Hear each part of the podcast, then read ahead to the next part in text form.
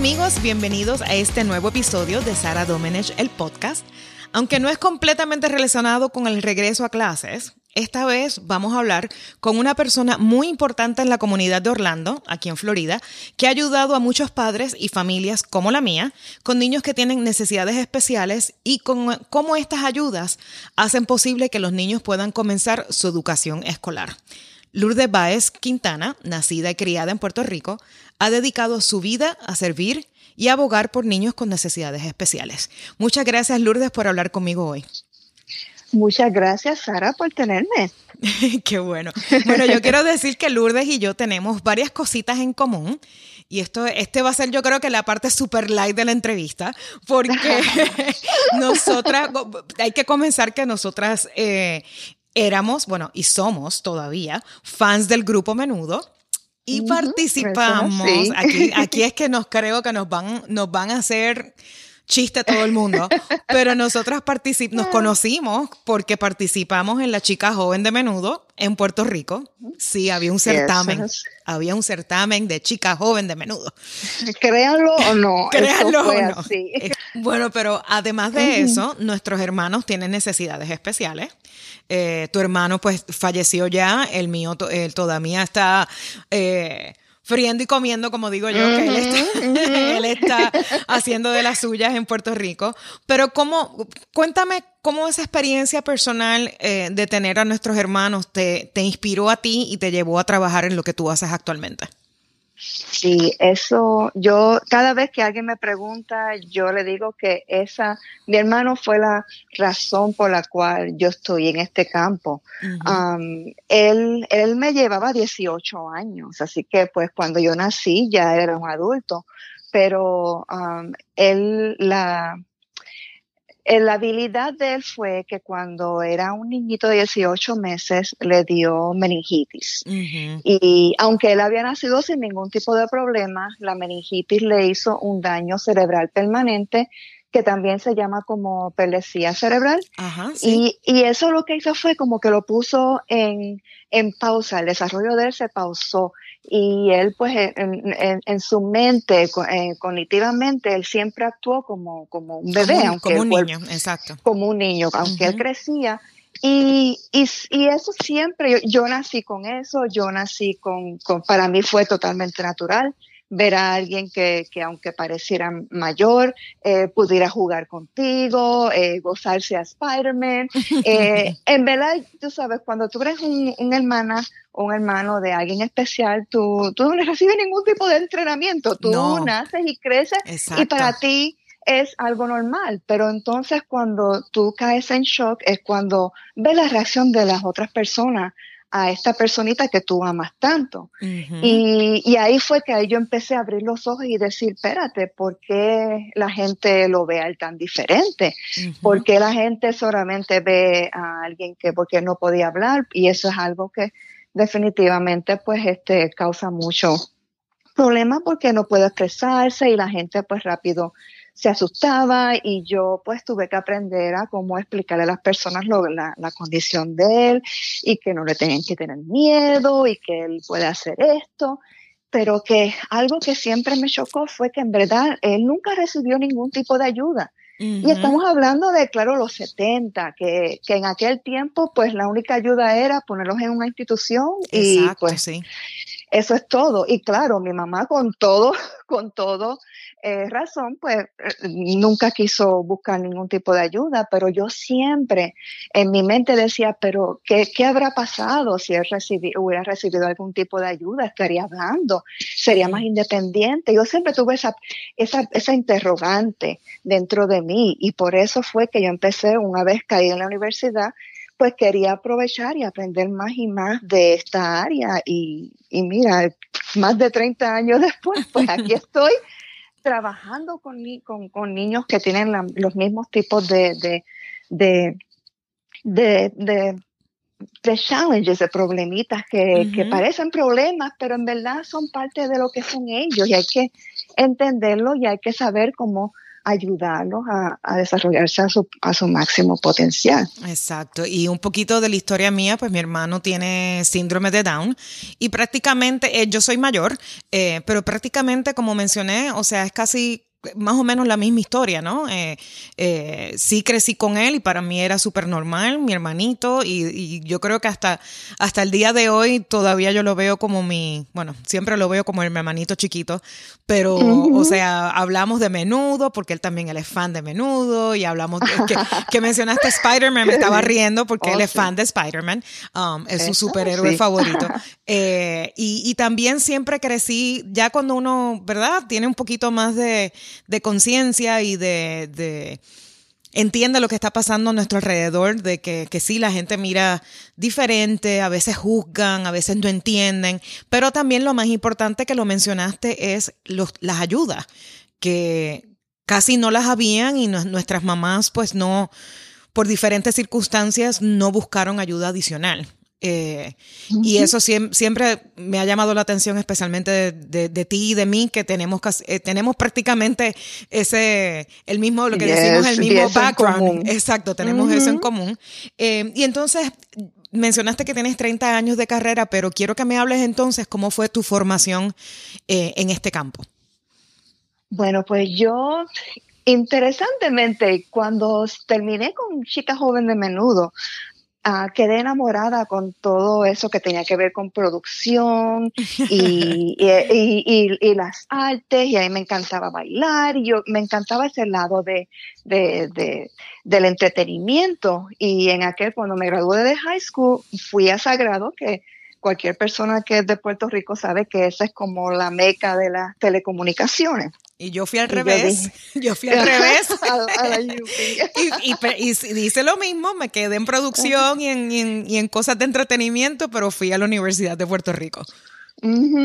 so, en aquel momento yo dije, pues yo quiero hacer algo que tenga que ver con entretenimiento. So, eh, empecé en Sagrado bajo publicidad, quería hacer, trabajar en el departamento de publicidad y pues me encantó, claro, empecé a tomar los cursos, pero que no sentía que como que faltaba algo. Y en aquel tiempo mi hermano este, tenía, estaba teniendo unos problemas de conducta y yo pues entre medio de las clases me iba a la biblioteca a leer libros de conducta o de niños que tenían este retardo mental o cosas relacionadas con él, porque yo no tengo ayuda, yo tenía que ser la, la, la única terapista de él. Y así fue que yo empecé a enamorarme de la psicología. Yo dije, yo creo que esta sería eh, una, una oportunidad para mí, no solamente para ayudar a mi hermano, pero sabrá Dios cuántas otras personas están en esta situación. Así que hice mi bachillerato en, Sagrado de, de Psicología y después me eh, transferí al, Ahora se llama Carlos Albizu University, en aquel tiempo era el Centro Caribeño de Estudios Postgraduados. Oh my God, o sea, yo, no estaba así, estaba preguntando, yo no me acuerdo de, esa universidad en Puerto Rico. Qué bueno que hiciste la aclaración, ok. Sí, sí, que porque el cambio de nombre como que completamente suena diferente, pero era también muy reconocida por ser eh, una universidad que se especializaba en psicología y tenían su propia clínica y todo, así que yo hice mi maestría en psicología clínica allí. Eh, pero que normalmente cuando tú vas al campo de la psicología, tú típicamente vas al lado clínico, que es el que trabaja con las depresiones y, y lo, la, psicopatología, o el lado um, industrial, que pues estás trabajando en, en, otra área que sea un poquito más de, del, del comercio o, recursos humanos, otro tipo de enfoque, pero que en verdad yo me mantuve bien ocupada, eh, siempre iba, cuando tenía la oportunidad de escoger a qué, a qué población quería atender, siempre me iba con los niños, eh, porque muchas veces, así como mi, mi hermano que, que, nunca pudo hablar, yo siempre tenía ese, esa pasión de ayudar a las personas a, explicar cómo, cómo, es lo que sienten, eh, explicar qué es eh, lo que está pasando por su mente, y no hablar por ellos, ayudarlos a, abogar por ellos. Y abogar por ellos. por eso yo, mientras más joven, mejor, porque muchas veces cuando tú tienes un niño bien jovencito, pues todo el mundo tiene una idea de lo que está pasando y en verdad muchas veces nadie se ha tomado el tiempo de, de, de, en verdad entender lo que está pasando con ese niño, porque hay muchas cosas, muchas formas de comunicación que no tienen que ser necesariamente eh, hablada. Claro, exacto. Así que pues poquito a poco fui eh, especializándome más y más en niños, hice mi práctica privada, eh, trabajaba en las escuelas, eh, me, me, puse a hacer de todo para poder empaparme bien de, de, de, trabajar con niños y siempre terminaba con los casos que nadie quería. Los casos bien, bien difíciles de los difíciles, exacto. Sí, los casos que los niños tenían también otro tipo de diagnóstico, los casos que nadie sabía lo que estaba pasando. Y así fue que poco a poco empecé a trabajar con, con niños que, que eventualmente eh, recibieron un diagnóstico de autismo o, o de, de, hiperactividad o, o, cosas que tenían que ver con, con, ese tipo de regulación en los niños. Y, y, ahí fue que yo trabajé en esa área en Puerto Rico por varios años. Uh y después entonces es que te mudas para acá, ¿verdad? Para Orlando. Sí, sí, mi esposo um, recibió una, un, un, transferido en el trabajo, lo trajeron a Orlando. Yo dije, ¡yay! Voy a estar con Mickey Mouse. so, me fui, eh, vine para Orlando. Claro, en aquel momento um, nunca se me ocurrió que la profesión mía completa está basada en la forma de uno expresarse, es oral. Y mi inglés no era el mejor de los mejores. Así que. mucho, mucho hemos pensado así cuando hacemos el. el cuando brincamos el charco. sí, ya que estaba yo aquí, yo dije, ¿y ahora qué? Así que pues eh, empecé a trabajar, eh, yo hacía mis entrevistas con mi seguridad y trataba, y tiraba el inglés ahí como podía. Y yo, yo dije, yo no, yo tengo que creer en mi habilidad y pues el inglés viene después y así fue. Eh, me entrevistaba con todo, tenía tres diferentes trabajos, eh, trabajando en, la, en las escuelas y claro, con este tipo de población que nadie más quería. Y así fue que poco a poco empecé a trabajar más y más con los niños más jóvenes hasta que un día me dieron una oportunidad de coger un, unos adiestramientos especiales para personas, psicólogos que querían eh, concentrarse en el campo de um, la salud mental de los infantes. Y eso era como un, un, un, porque nadie entendía cómo que, que un bebé necesita ayuda, un bebé necesita este, hablar con un terapista. Y, y, en verdad sí, eso uno, abrió... uno, no, uno, no, lo piensa, ¿no? O sea, si son uh -huh. niños, no, no, uno no lo piensa. Sí, sí. Y en verdad es la base de todo y eso es algo que yo aprendí tanto porque empecé a tomar los adiestramientos y me empecé a especializar con niños jóvenes eh, de, de cinco años o menores uh -huh. y, y, empecé a aprender de la importancia que es eh, la relación entre, entre madre o, o, o, padre o el cuidador con el niño, la, importación, la importancia de la regulación emocional uh -huh. y pues así me especialicé en el área de desarrollo y luego se formó la, la, la oportunidad de trabajar con el programa de Early Steps, que ese programa es muy especial porque uh -huh. es básicamente es la primera línea de defensa cuando cuando alguien tiene un niño bien joven que está empezando a enseñar que tiene eh, ciertas ciertas dificultades del desarrollo.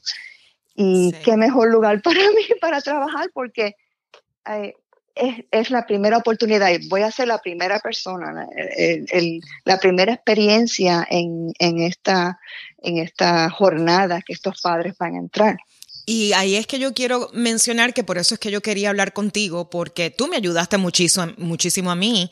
Y, y en el caso es que, o sea, teniendo mi hermano con síndrome de Down, hubo Um, algunos, como lo, que decimos en inglés, unos red flags, ¿no? Eh, de que me, me di cuenta de, de, algunas cositas que el nene no estaba haciendo y que mi nene estaba haciendo, o sea, de las dos cosas.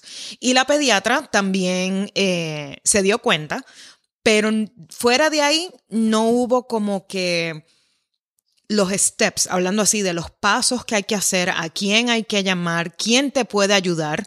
Por supuesto, hay ayuda privada porque hay que recalcar que este programa no es pagando. Este programa es un servicio que te da eh, eh, educación, ¿no? Aquí en el, Departamento de Educación, eh, específicamente Early Steps de Orlando y del condado de Orange. y eso fue una de las cosas que yo me, me acordé porque, claro, después perdimos contacto tú y yo en Puerto Rico, pero cuando yo me mudo a Orlando, por una gran amiga nos volvimos a conectar y me acordé que, te tengo en Facebook y me acordé, yo digo, Lourdes, yo creo que trabaja con, con niños y trabaja con, con, con así, con desarrollo, así que déjame conectar a Lourdes a ver si ella me puede ayudar. Y Lourdes no solamente me ayudó, o sea, Lourdes me dio, me dio todo, todos los pasos, todo lo que teníamos que hacer, a dónde teníamos que ir.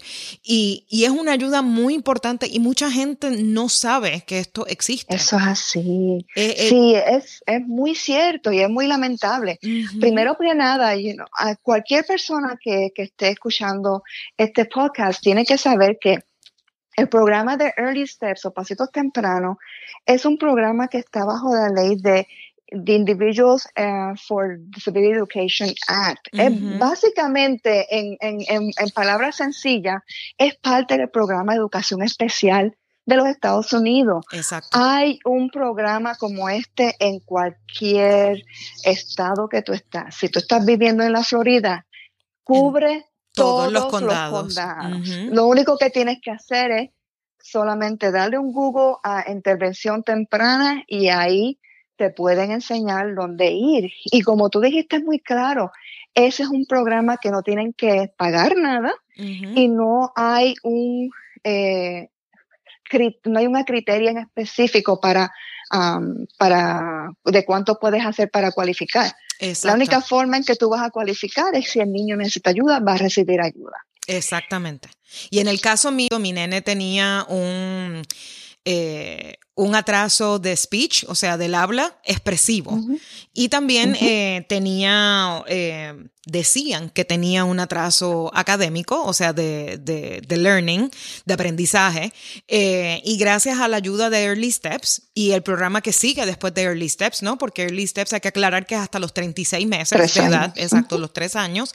Ya después de los tres años y hasta los cinco o los seis, ¿verdad? Es que sigue el programa de la mm, de ayuda. de, de, la escuela. De la escuela, eh, exacto. Es bien interesante que en el estado de la Florida el programa de intervención temprana lo dividieron entre dos. El de los babies, el de los chiquitos, de 0 a 3, está bajo el programa de, eh, de educación, no, perdóname, con el programa de salud. Nosotros estamos bajo ah, el Departamento de, Salud, y por, e, por, eso es que yo trabajo bajo Orlando Health, Arnold Palmer Hospital, porque es un, es un enfoque un poquito más médico, aunque en verdad nuestro enfoque no es tan médico, pero como los niños cuando están tan jóvenes eh, acaban de recibir sus diagnósticos muchas veces, muchos de estos diagnósticos son bien médicos, um, como el síndrome de Down, pues muchas veces necesitamos todavía pues andar de mano con nuestros pediatras pediatras, y, y, tener ese, ese enfoque más médico, pero una vez ya entran a, a la edad escolar, pues entonces el sistema escolar se encarga de eso, terminan con ellos hasta que se, se mueven al kindergarten. Exacto. Y yo quiero también decir que, pues, como mencioné, que gracias a Early Steps y el programa, el segundo, que es hasta escuela elemental ahora, ya mi nene ya habla muy bien, no tiene ningún tipo de retraso académico, al contrario, es más inteligente que yo. y ahora, por supuesto, sí, hay, otro, hay otros problemitas, ¿verdad? Porque con, con el estar a veces académicamente avanzado, pues eso a veces provoca unos pues una conducta que no es la mejor y se aburre muy rápido, así que estamos bregando con eso. No es que estamos todavía, como decimos, in the clear, ¿no? Eh, pero sí, gracias a Dios um, y a Early Steps y, y, todo el programa, que nuevamente es un servicio que está gratis para todos los papás y para todos los niños. Eh, él, él, él, está, ha mejorado muchísimo y vamos súper bien encaminados. Pero entonces quiero, quiero que me expliques, Lourdes, específicamente cómo es que funciona el programa. Por ejemplo, en el caso de nosotros, fuimos al pediatra, nos dimos cuenta que habían unas eh, indicaciones, ¿no? Que, que teníamos que poner atención. Y entonces llegamos a prácticamente a la puerta de tu oficina. ¿Y de ahí qué pasa? Sí, pues una vez... Eh ellos son referidos a nosotros, nosotros hacemos lo que llamamos un, screening, una, evaluación bien cortita para ver eh, en, dónde está en cuestión de, del desarrollo. You know. Ahí muchas veces tenemos muchas sorpresas. A veces es que los papás están muy preocupados y el niño está haciendo muy bien. Ah, a veces es que el papá, los papás no, no entienden bien a qué edad se supone que sucedan ciertas cosas, así que ni se han enterado. Como los, los milestones, ¿no? sí, que, lo, que la, los milestones, que la, ese tipo, ese, el, el, el, el e, ejemplos específicos del desarrollo si lo están llenando. Eh, empezamos con eso, empezamos con lo básico. Eh, pero en verdad, para poder cualificar para el programa, tienen que pasar dos cosas. O el niño ya tiene un diagnóstico, que es, por ejemplo, como perdecía cerebral, o si tiene ya un diagnóstico de autismo, o, si tiene, si tiene uno de esos diagnósticos, vamos a estar haciendo la evaluación como quiera, pero es para saber, pues, qué tipo de, ayuda y qué tipo de intervención vamos a hacer. Pero no vamos, eh, la evaluación no va a determinar si el niño cualifica o no, porque ya tiene un diagnóstico. Exacto. La otra forma que pueden cualificar, si el niño no tiene un diagnóstico, entonces nosotros hacemos una evaluación bien completa. No vamos a solamente evaluar el área de preocupación de, del doctor o de los padres, vamos a evaluar al niño por completo. Que fue lo que yo y ahí, exacto. Y ahí, pues, eh, depende de cómo se vea en cuestión de, de, cuando comparamos al niño con los niños de la misma edad, a ver qué cosas están haciendo, si están atrasados significativamente, entonces cualifican para el programa. Entonces, ese mismo día, nosotros sabemos que los papás estamos bien ocupados. Y cuando tienes un niño de esa edad, tú no quieres tener cinco o seis citas. Sí, muy cierto. Así que en una sola visita, pues vamos a hacer la evaluación, vamos a hacer, eh, vamos, a, vamos a, buscar los resultados de la evaluación, vamos a decirle a la familia si cualifican o no, y vamos a desarrollar lo que se llama un IFSP, es un, plan de, apoyo familiar individual que en verdad va a ser lo que va a guiar eh, qué es lo que vamos a trabajar. Eh, cuáles son tus preocupaciones, qué tipo de ayuda vamos a, a proveer y cómo vamos a saber si el niño está haciendo progreso o no. Exacto.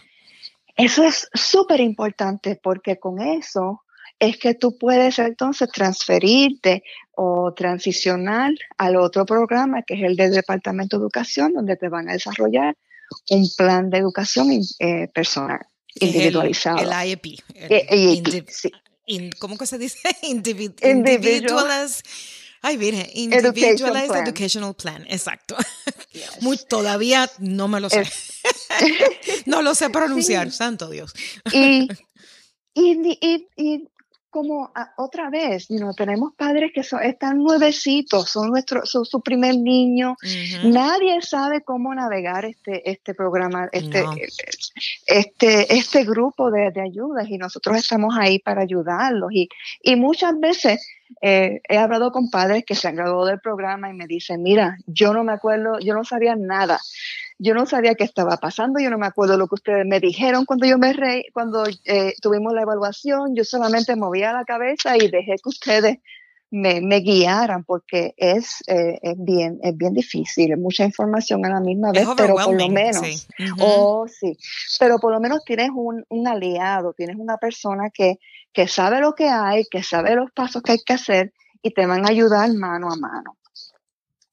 Y eso es muy importante porque en verdad es, bien difícil, es bien difícil eh, porque tienes tantas preguntas y, no, no, tenemos nada, no hay nada mágico. Tú sabes, de, después de la evaluación tú no vas a salir con todas la, tus preguntas eh, o, que vas a saber exactamente qué va a pasar, pero estamos ahí, you un pasito a la vez.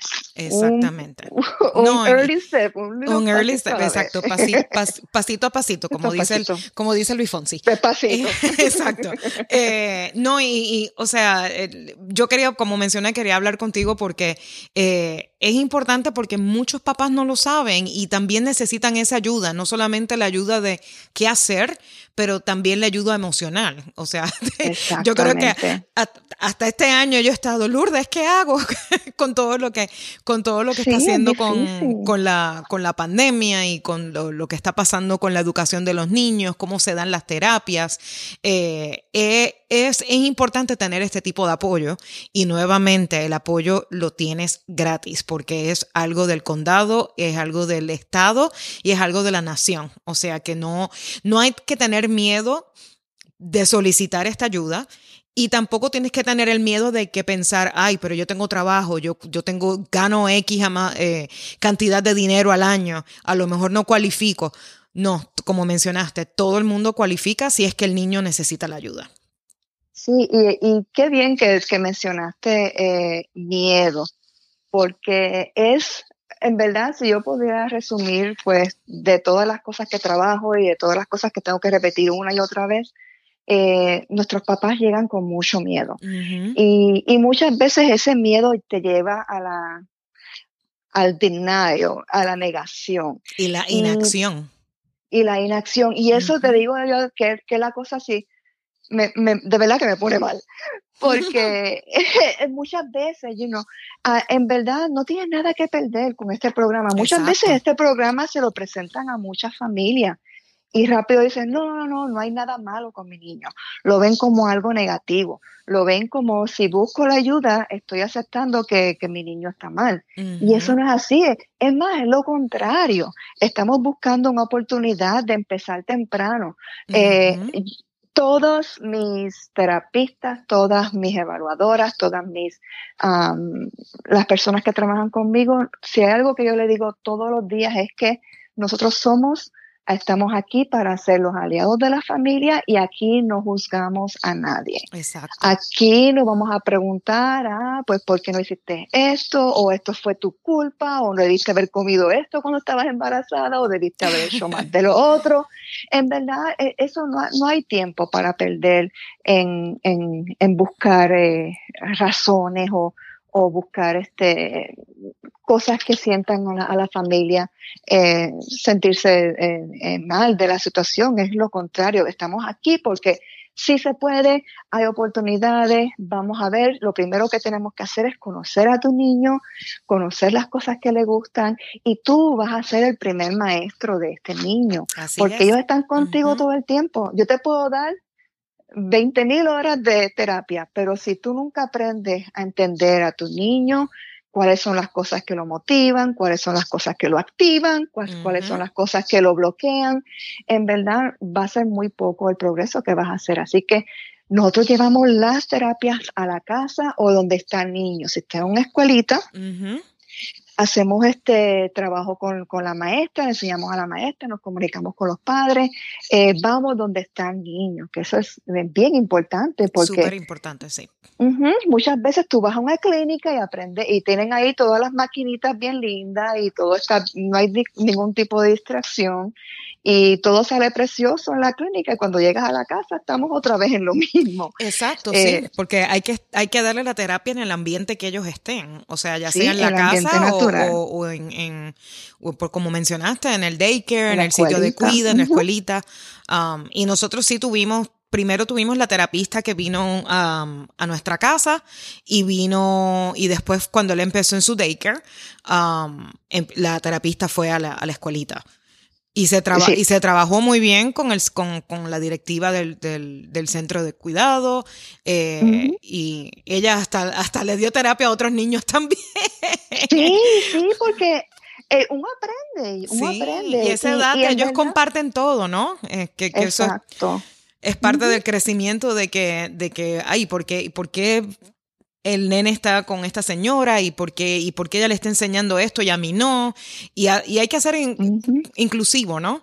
Y eso, eso fue una de las cosas que más a mí me, gustó del programa y también, pues, por supuesto, de la terapista que nos tocó, eh, de que hubo ese, ella se convirtió, ¿cuántos años fue que ella estuvo con nosotros? Como dos años. Ella se convirtió prácticamente parte de la familia. En, ese, en ese tiempo. En ese tiempo. Eh, y, y como Lourdes mencionó, que es muy importante que, que, todo el mundo sepa que esta ayuda, pues por supuesto, no solamente es aquí en Orlando, esta ayuda no solamente es la Florida, esta ayuda la hay en, en todos lados. En Estados Unidos, por supuesto, nuestros amigos internacionales, pues lamentablemente eh, no les puedo ayudar mucho eso, pero quizás como mencionaste, si, si hacen el Google de, de intervención temprana, de intervención temprana, puede que también encuentren en sus respectivos países la ayuda que hay disponible para los niños, eh, como mencionamos, menores de tres años. Sí, y, y, y, y ya llevo tantos años trabajando en, en este campo que también he, escuchado a medida que voy entrevistando a terapistas que empiezan a trabajar con nosotros, eh, este, estos programas los hay casi en, en todos los países. Eh, eh, hace poco entrevisté a alguien que estuvo en el programa de intervención temprana de Cuba, oh, um, otra, otra psicóloga muy brillante de um, Perú, había otra de uh, Venezuela. So, muchas veces se llaman de diferentes de formas. Diferentes formas, exacto pero que casi siempre, porque mira, la intervención temprana lo es todo. El, el cerebro más del 80% de, del cerebro se forma en los primeros cinco años de vida. y, y, eso es la base de todo. Y aunque tú en el momento dices, pero mira, ¿qué estamos haciendo aquí? Este, cantando cancioncitas o haciendo estos jueguitos que, que se ven tan, tan, tan tontos. Eh, es importantísimo porque ayuda a ese cerebrito que se está formando a formar esas conexiones que en el futuro van a poder ser la base para ellos poder educarse y, aprender más. Eso va a ser, pues, la, la, la, la base, la, la, parte que va a, aguantar y, y, soportar cualquier tipo de, de, de aprendizaje que pase después de ese tiempo ese cerebrito de mi hijo, yo te digo que es una cosa, uff, Dios mío. Ay, santo Dios. y yo te digo que es como, es como mi hermano, porque mi hermano también no pudo desarrollar mucho su, eh, el habla y ni las destrezas motoras, pues por, como mencionamos, pues no, no habían las ayudas o no había, había ese miedo o no había el tiempo. Eh, pero mi hermano también es igual, o sea que yo siempre digo, Dios mío, ¿qué hubiera pasado si hubiéramos hecho este programa cuando mi hermanito era chiquito? Sí hubo programas y él fue a su escuela hasta los 18 años y todo eso, pero no, no es como el programa que estoy viendo ahora como lo que estoy viviendo con, con mi nene. Eh, y como mencionaste, llevas tantos años en esta carrera, llevas 15 años específicamente dirigiendo este programa, ¿no? Eso es así, sí, como directora del programa de, Early Steps. Pero antes, pues imagínate, trabajé y eso es lo que le digo a mis terapistas. Yo fui una terapista como ellos y entraba a las casas y los perros me corrieron y la mamá me ponía en la novela y yo tenía que hablar con ella y decir, vénganse mamá, vamos a trabajar con él con la niña que están esperando, me llegaba visita, llegaba el teléfono. Eh, trabajar en las casas no es fácil, pero que como tú dijiste anteriormente, ahí es donde ocurre la conducta, ahí es que tú necesitas ayuda. Y ahí uno aprende mucho como terapista, porque tú ves, ay, mira, si el niño se tarda una hora en comer es porque lo estás poniendo a a, comer su merienda mientras está viendo la televisión y se está distrayendo viendo la televisión, así que vamos a hacer estos ajustes. Eh, y no, son, son cositas que, que en verdad uno no sabe que muchos, muchas de esas cosas como hace todos los días no se da cuenta que a veces haciendo unos cambios bien, bien bien, bien simples en el ambiente pueden hacer muchos cambios en la conducta. Exactamente. Yo tengo que trabajar un poquito en la comida con el iPad, pero bueno, vamos a... Déjame no decir más. vamos a tener que hablar. Sí, sí, vamos a tener que hablar otra vez y terapia para mamá. pero también um, quiero decir que Lourdes ha sido reconocida por su labor eh, y ha recibido premios. Eh, por, por, ese, por ese trabajo que ha hecho. Y también eres miembro de varias organizaciones locales y estatales, eh, que no solamente es trabajo, eh, ¿verdad?, con, con, con, las familias de aquí de Orlando, pero también ese trabajo ha sido reconocido eh, a otros niveles. Y para mí es un súper honor que tú de, me, me, me, has dedicado tu, tu tiempo y, más todavía porque toda la ayuda que nos has brindado específicamente eh, a familias y a familias como la mía. O sea, toda esa labor y todo ese trabajo, todo ese apoyo, pues nos nos deja, you know, no, nos da las herramientas para nosotros echar a nuestros hijos adelante eh, y, y, poderlos ¿no? encaminar y que tengan la educación que ellos se merecen. Sí, eso es así. Y a mí, eh, yo no veo esto como, como un trabajo de que pues entro y salgo y dejo todo you know, en la oficina una vez salgo. Yo, es algo que para mí es una, una vocación. Eh, empezando con la primera, las primeras cosas que estábamos hablando um, hace, un, hace unos minutitos, como fui, como yo viví esto en carne propia, siendo una hermana de, de alguien especial, um, yo sé lo que sienten los mamás, yo sé la frustración, yo sé los miedos, yo sé, um, y también algo que me encanta, que mi pasión es trabajar con los hermanitos, porque a veces nos olvidamos de los hermanitos. Eso es así. A veces pues estamos totalmente enfocados en, el niño que necesita todas estas terapias y toda esta ayuda y los hermanitos pues estamos allí detrás de, la, de, la, de las cortinas y, Muy cierto. y, y, también pues por esa misma razón muchos de nosotros, como yo le digo a veces a, a los niños cuando estoy haciendo mis entrenamientos, creamos unas superpowers porque aprendemos a ser independientes, aprendemos a ser más, a, entender más los sentimientos de los otros, a, ser más, a, tener una, una compasión bien fuerte, paciencia, empatía y, y, son cosas que a mí me encanta profesar y, y ayudar. Y, y, yo soy bien berequera. a mí, cada vez que yo veo algo que, que yo pueda traer para beneficiar a, mi, a mis padres, me encanta experimentar en, en, mi programa. Mi programa tiene muchas cosas que otros programas no tienen. Nosotros empezamos a experimentar lo que no es nada nuevo. La terapia de música no es nada nuevo, pero todavía en el campo médico mucha gente no está muy, no entienden cómo trabaja eso, ven eso como que, ay, sí, están con una maraquita jugando. Eh, eso tiene unos beneficios increíbles. Y yo empecé ese programa aquí con los, eh, empecé a ofrecerlo con, mi, con mis padres.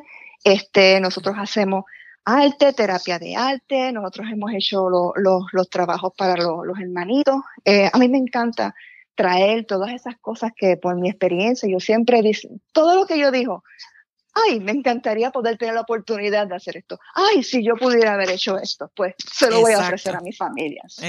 No, me encanta que hayas mencionado eso de los hermanos, porque sí, nosotros, a nosotros nos, nos dejan de un lado, la terapia es para nuestros hermanos, y en el caso mío, que soy mayor y mi hermano es el menor, eh, pues yo sé que yo me tengo que ocupar de él, ¿no? Él es, él, él es, él es, va a ser prácticamente mi, él es mi hijo mayor, ¿no?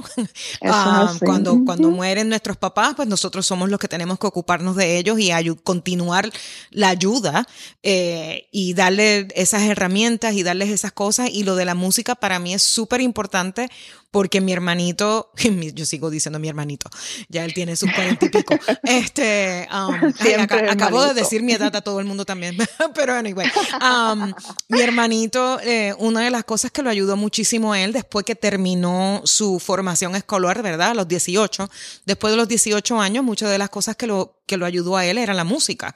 Y hasta el día de hoy, la conexión que él tiene con la música es increíble. Y es una de las terapias, y de hecho mi, mi, mi nene eh, también es así, o sea, él es muy eh, musically driven. Musical, eh, sí. Los, calm, los calma, les da otro tipo de... Aprenden. sí, muy, muy súper importante que hayas, que hayas mencionado eso, especialmente lo de los hermanitos, porque nosotros también tenemos que tener las herramientas para poder eh, ayudarlos a ellos. Eh, pero nada, gracias un millón Lourdes nuevamente por todo tu tiempo y por toda la información súper valiosa que nos has dado en el día de hoy, eh, que yo espero que ayude a otras familias, ¿no? Porque esa es la, la, intención de que muchas familias sepan que, esta, que este tipo de programa existe, está disponible y que, que podemos ayudar a nuestros niños para que ellos sigan siendo unos eh, seres humanos increíbles y que desarrollen su, su, potencial al máximo. Su potencial, eso es así. Y muchísimas gracias por tenerme, Sara. Eh, ya tú sabes que a mí me encanta tener la oportunidad de hablar con los padres y decirle que que no tengan miedo, que, que siempre pregunten, que hagan esa evaluación. Y si no hay nada malo, no hay ninguna preocupación, pues está bien, ya lo, lo, ya lo sacamos del medio.